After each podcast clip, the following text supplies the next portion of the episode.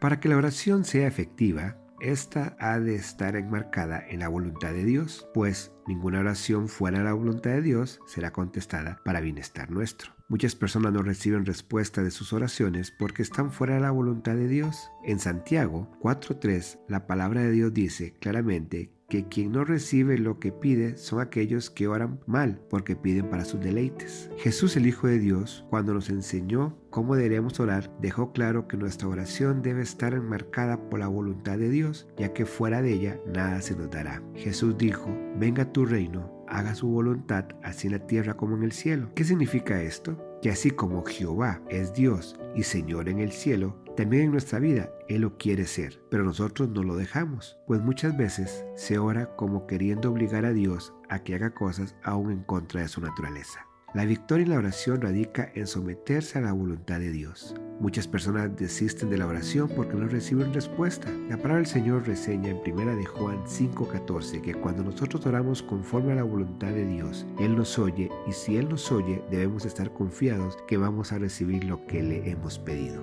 Tal vez usted se pregunta, ¿y cómo sé yo cuál es la voluntad de Dios? ¿Cómo sé que lo que pido en oración está conforme a la voluntad de Dios? Aprendamos a conocer la voluntad de Dios que está en su palabra. La voluntad de Dios puede ser enseñada o revelada, pero toda voluntad de Dios, toda petición de Dios es buena, agradable y perfecta.